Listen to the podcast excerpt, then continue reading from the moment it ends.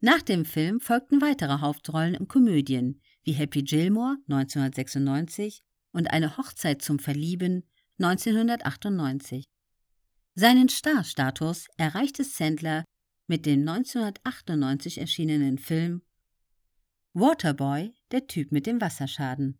Obwohl Sandler mehrere goldene Himbeeren bekam und Filmkritiker teils eher negative Kritiken schrieben, kamen die Filme bei Sandlers Fangemeinde und dem Publikum gut an. In den Jahren 2005 bis 2015 wurde Adam Sandler achtmal mit dem People's Choice Award Bester männlicher Comedy-Star ausgezeichnet. Obwohl Sandler vor allem für Rollen in Komödien bekannt ist, nahm er nach den ersten Erfolgen auch ernstere Rollen an. So spielte er zum Beispiel in den Filmen Spanglish und Punch Drunk Love mit, der von Kritikern hoch gelobt wurde.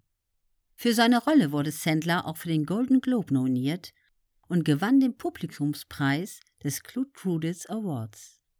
Nach dem großen Erfolg in Waterboy gründete Sandler seine eigene Produktionsfirma Happy Madison Production nach den beiden Filmen Happy Gilmore und Billy Madison, ein K.O. zum Verlieben, die sich primär auf Komödien fokussiert. In den Filmen tauchen immer wieder Freunde und Weggefährten von Sandler auf.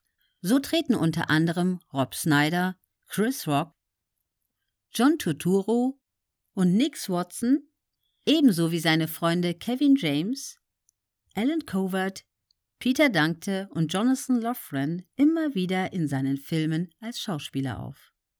2011 wurde Adam Sandler in der Kategorie Film mit einem Stern auf den Walk of Fame in Hollywood ausgezeichnet.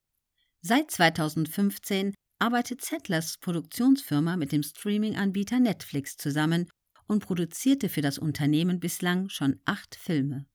Eher schweigsam verhält sich Adam Sandler, wenn es um sein Privatleben und seine Familie geht.